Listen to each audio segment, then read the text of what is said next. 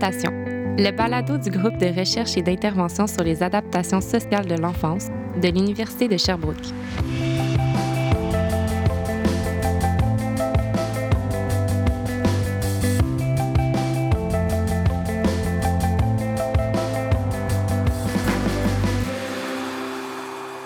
Bonjour à toutes et à tous. Je suis bien heureuse de vous retrouver aujourd'hui pour ce tout premier épisode d'adaptation de la rentrée 2022. C'est donc moi, Lauriane Hébert, qui prendrai la relève à l'animation. J'ai très hâte de pouvoir poser des questions aux chercheurs et chercheuses du GRISE afin d'en apprendre plus sur leurs recherches et de partager ce savoir avec vous. Je suis présentement étudiante à la maîtrise en psychoéducation à l'Université de Sherbrooke. Avant d'être à la maîtrise, j'ai fait une technique en intervention en délinquance et j'ai poursuivi au baccalauréat en psychoéducation également à l'Université de Sherbrooke. Depuis que je suis jeune, je sais que je veux travailler avec les humains. J'adore être en contact avec les autres, apprendre à les connaître, les aider, les voir évoluer et atteindre leurs objectifs personnels, peu importe de quoi il s'agit. La psychoéducation colle parfaitement à ce que j'aime, en apprendre plus sur les différents sujets qui touchent les relations humaines et le développement des individus. J'espère réussir à vous partager cette passion qui m'habite au travers du balado et que vous aurez autant de plaisir que moi à en apprendre des chercheurs et chercheuses qui passeront au micro.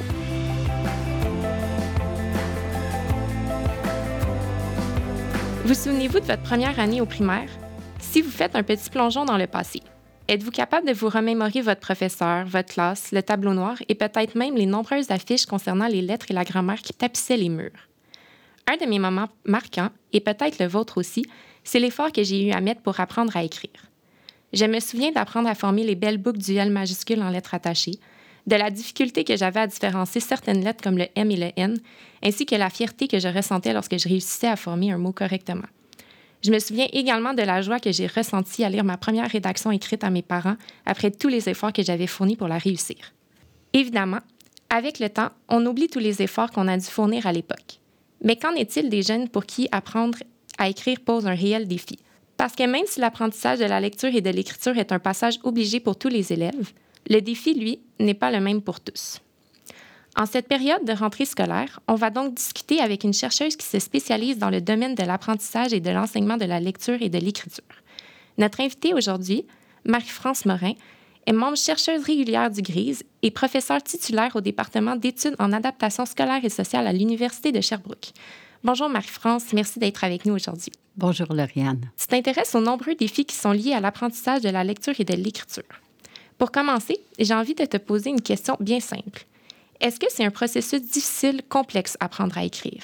J'aurais tendance à croire que c'est une compétence qui mobilise énormément de ressources cognitives. Est-ce que je me trompe? Apprendre à écrire, c'est effectivement un, apprentissage qui est long, qui est complexe et souvent comme adulte, on oublie cette complexité au début euh, du parcours de l'apprentissage euh, qu'on a eu tous à faire comme élèves au début du primaire à l'âge de 5, 6, 7 ans. Donc, pourquoi est-ce si complexe d'apprendre à écrire? Parce que lorsqu'on pense à l'écriture, on pense à la fois à la formation des lettres, on pense aussi, évidemment, à l'orthographe correcte des mots. Les enfants sont si fiers de, euh, d'en arriver à écrire des mots difficiles ou d'écrire un mot correctement. Encore plus, rédiger un texte plus ou moins long, rédiger une phrase qui nécessite une combinaison de, euh, de différents sous-processus parce que là, euh, l'enfant doit mobiliser non seulement son geste d'écriture pour tracer les lettres, composer, bon, former ses mots, construire sa phrase et articuler le tout dans un texte cohérent parce qu'il ne faut jamais perdre de vue que lorsqu'on apprend à écrire, c'est pour apprendre à maîtriser un outil qui est central pour réussir à l'école, mais aussi pour réussir dans la vie. Donc, écrire, c'est plus qu'un apprentissage scolaire, c'est l'apprentissage d'un outil pour la vie entière, pour œuvrer dans la société activement. Et cette complexité, elle est non seulement, elle origine non seulement sur le fait qu'écrire peut référer à ces différentes dimensions que j'ai évoquées et euh, aussi toutes les capacités qui sont à même de contrôler toute cette activité, se rendre compte que euh, je suis en train de faire une erreur, d'être capable de rectifier le tir en cours de route euh, pour élaborer des idées, pour choisir des mots de plus en plus précis, le fait que cette complexité va nécessiter de longues années pour apprendre et maîtriser cet outil qu'est l'écriture. Et même si on met en place une grande partie de cette compétence à l'école primaire, on sait très bien que ça se poursuit à l'école secondaire et même lorsqu'on est à l'université, personne ne peut prétendre maîtriser complètement euh, tous les aspects de, euh, de la production écrite, notamment lorsqu'on est confronté à apprendre à écrire de nouveaux types de textes, par exemple, ou apprendre euh, du nouveau vocabulaire qui est lié à notre future profession. Donc, toute la vie durant, nous sommes dans ce processus de développer notre compétence à écrire. Et aussi, tous les enfants vont vivre des difficultés associées à l'apprentissage de l'écriture. Mais tous les enfants ne vivent pas des difficultés d'apprentissage inhérentes, normales, dans ce parcours d'apprentissage qui fait en sorte qu'un enfant à 5-6 ans, c'est difficile euh, former les lettres, euh, euh, écrire toutes les lettres d'un mot parce que la mémorisation, le mot n'a pas été vu fréquemment. L'enfant ne se souvient plus quelles sont les lettres pour écrire tel son. il se souvient du début du mot, mais pas de la fin.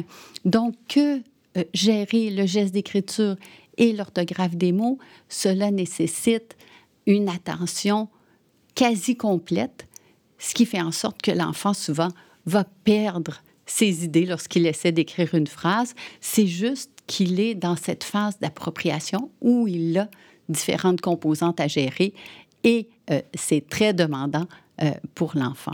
Euh, certains vont vivre des difficultés plus ou moins importantes, plus ou moins longtemps, mais le parcours de l'apprentissage de l'écriture euh, nécessite des défis et personne ne peut prétendre avoir appris à écrire aisément.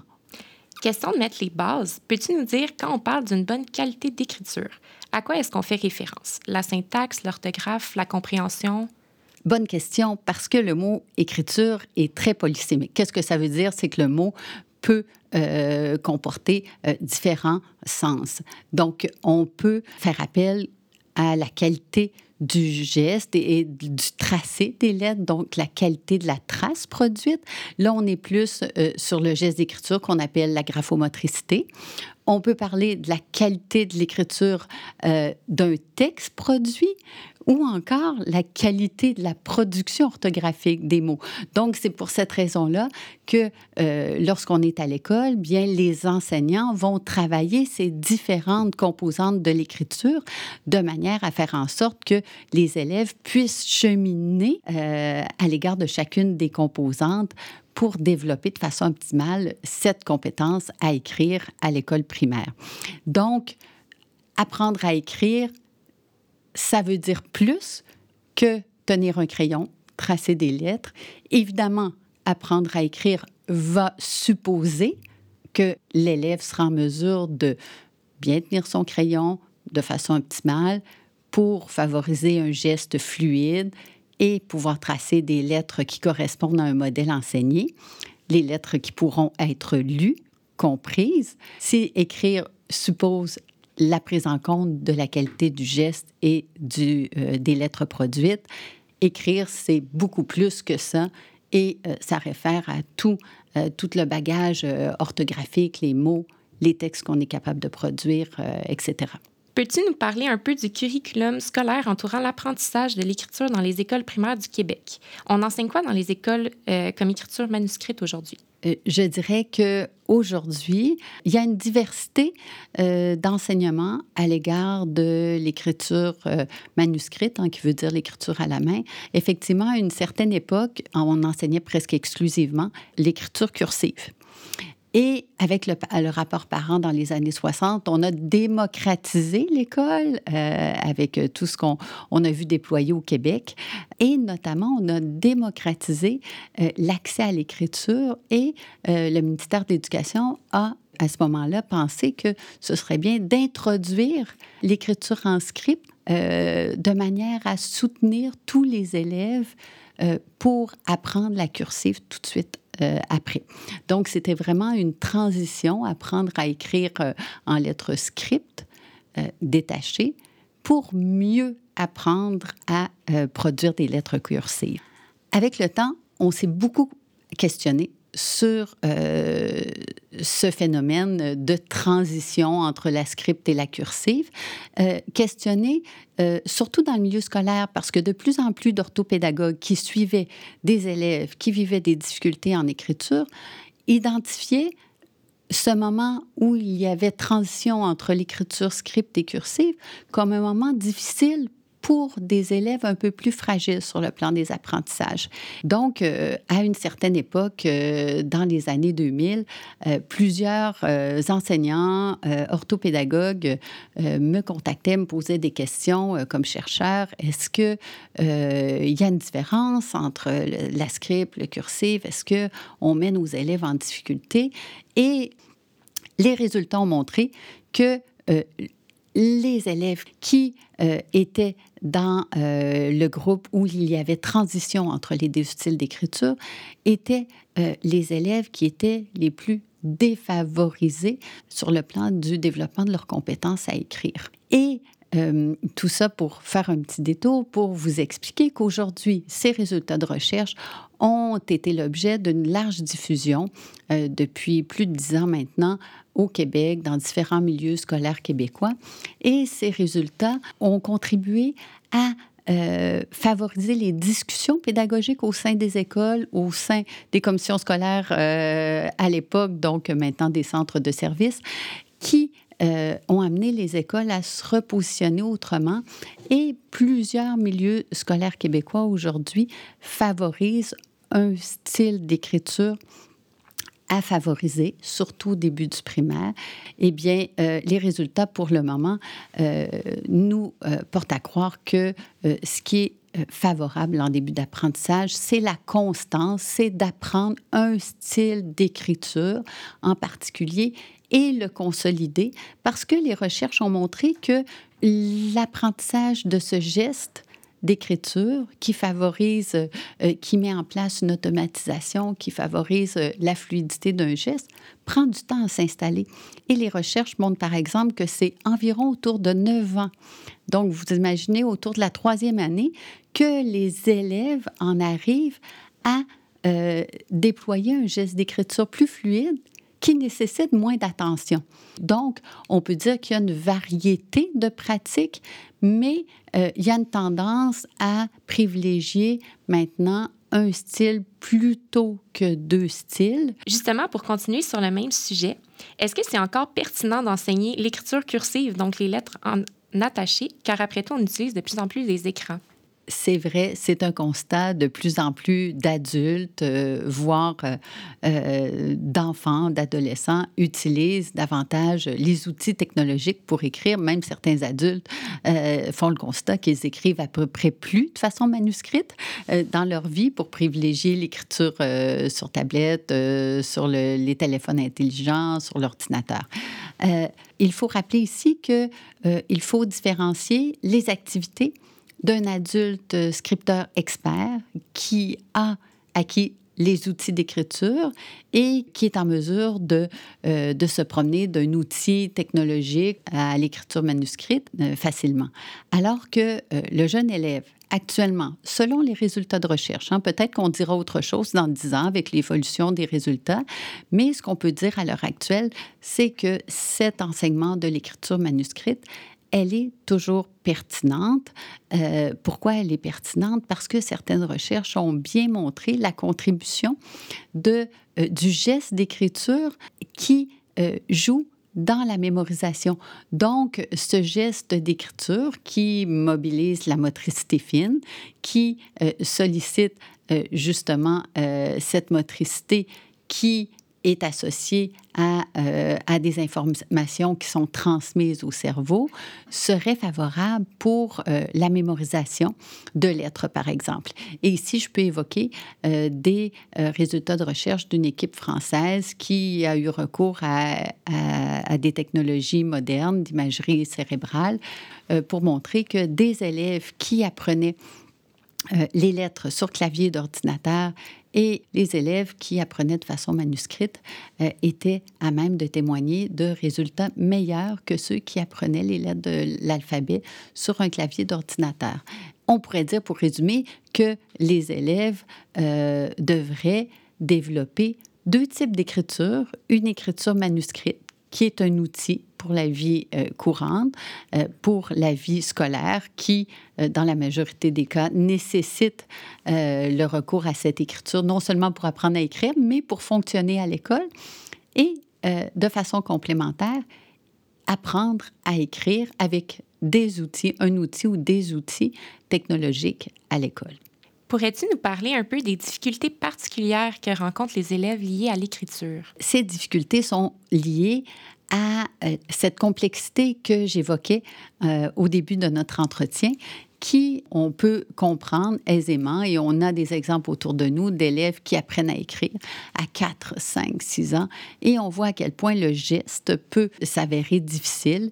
Les difficultés orthographiques, donc, euh, cette difficulté à retenir l'orthographe correcte d'un mot, et ce d'autant plus que nous sommes euh, dans l'apprentissage d'une langue qui est complexe à l'écrit et qui est particulièrement complexe en français si on la compare à d'autres langues plus régulières comme l'espagnol, qui est une langue beaucoup plus facile à apprendre à l'écrit.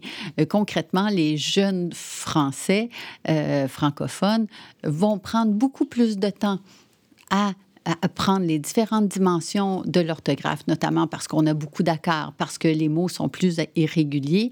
Donc, les caractéristiques de la langue vont influencer la plus ou moins grande difficulté orthographique et évidemment toutes les difficultés associées à la rédaction de texte. On sait à quel point c'est complexe, même pour nous adultes. Euh, si on est fatigué, on va pas nécessairement choisir euh, de produire un texte euh, un vendredi soir après une semaine de boulot. Et les difficultés peuvent être assez nombreuses pour la rédaction de texte, notamment chez les petits. On a montré par des études que euh, planifier un texte est très difficile pour des élèves, alors que nous, c'est facile faire un plan. Euh, on, a des plans, un plan d'entretien aujourd'hui. On, fait des plans lorsqu'on fait un travail important des jeunes élèves ont de la difficulté à gérer la planification d'un texte et, ils vont tout de suite commencer par la rédaction. Donc, ils vont mettre en mots, tenter de mettre en mots leurs idées rapidement, sans phase de planification, sans phase de préparation. Et c'est comme ça que euh, l'élève euh, fonctionne au début du primaire. Et aussi, la révision est un aspect euh, de la production qui est difficile et longtemps difficile, les élèves ont de la difficulté à prendre du recul et à revoir leur texte, à, à, identifier quels mots auraient pu être, euh, être plus justes. Est-ce que mes phrases sont bien construites? Est-ce que le message que je voulais passer passe bien et euh, ça prend plusieurs années pour travailler euh, les capacités euh, de révision qui demandent un contrôle de plus en plus grand de cette activité. si on constate que les enfants ont de la difficulté à planifier ou à, ou à réviser au début du primaire, eh bien, on doit, comme intervenant, comme orthopédagogue, comme enseignant, soutenir davantage ces processus qui vont modéliser davantage et qui vont amener les élèves à s'approprier progressivement ces phases de la production qui sont essentielles, mais qui sont difficiles pour l'élève à l'école primaire. Tu mènes présentement une recherche comparative France-Québec, entre autres afin de regarder les similarités et les différences pouvant avoir un impact sur les habiletés orthographiques. Peux-tu nous parler un peu de ces similarités et différences concernant la scolarisation en France et au Québec et de vos constats jusqu'à présent? Effectivement, depuis quelques années, euh, nous avons euh, un vaste projet qui implique euh, environ 25 chercheurs de la France et du Québec qui se penchent sur cet apprentissage, cette comparaison entre la France et le Québec au regard de l'apprentissage de l'orthographe, notamment, et aussi du geste d'écriture, parce que euh, pourquoi s'intéresser à cette comparaison, c'est qu'on peut constater que dans les deux pays, les élèves apprennent la même langue, le français, mais dans les deux pays, les pratiques pédagogiques diffèrent. Par exemple, en France, euh, les, euh, les jeunes enfants débutent la maternelle à trois ans, donc trois années de maternelle, alors que nous, au Québec, la, la longueur, la durée de la maternelle est beaucoup moins importante. Ça, c'est une première différence reliée à l'organisation du système scolaire.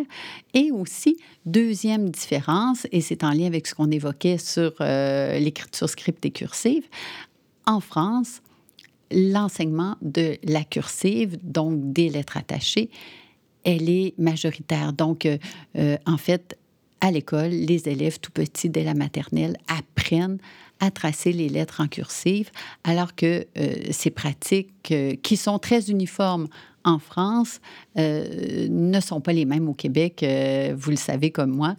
Et donc, c'est intéressant de comparer. Alors, on a apparié des groupes d'élèves de maternelle de première et deuxième année donc à parier, c'est-à-dire qu'on a choisi des élèves français et québécois qui avaient les mêmes caractéristiques en termes d'âge, de sexe, euh, de capacité euh, cognitive euh, et verbale pour être à même de bien les comparer dans leur entrée dans l'écrit et de pouvoir justement voir est-ce que ces contextes différents euh, influencent euh, leur entrée, l'apprentissage de l'écriture, de l'orthographe, du geste d'écriture.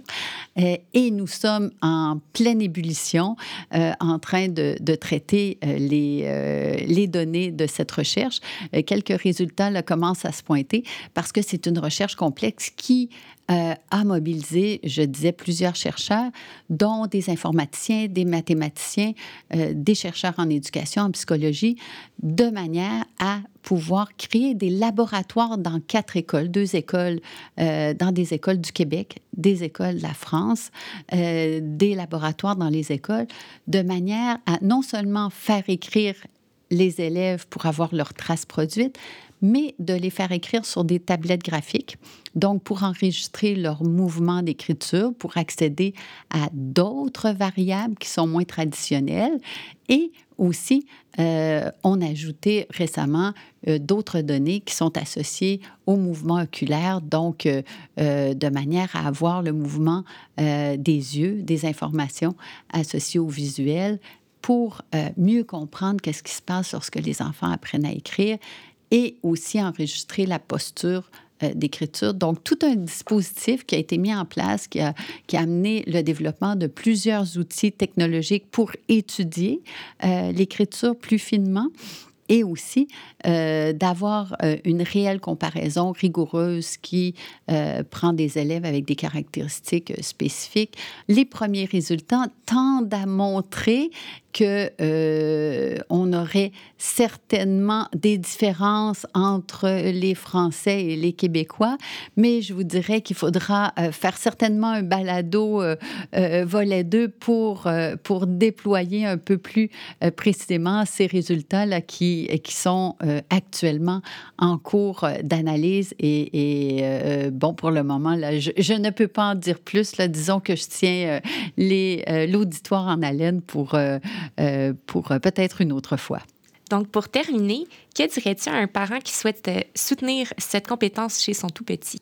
D'abord, je, je, dirais d'encourager son enfant à écrire très tôt et euh, à favoriser toutes les dimensions de l'écriture, euh, mais pas comme un enseignant le ferait, mais comme un parent qui accompagne son enfant dans différents types d'apprentissage.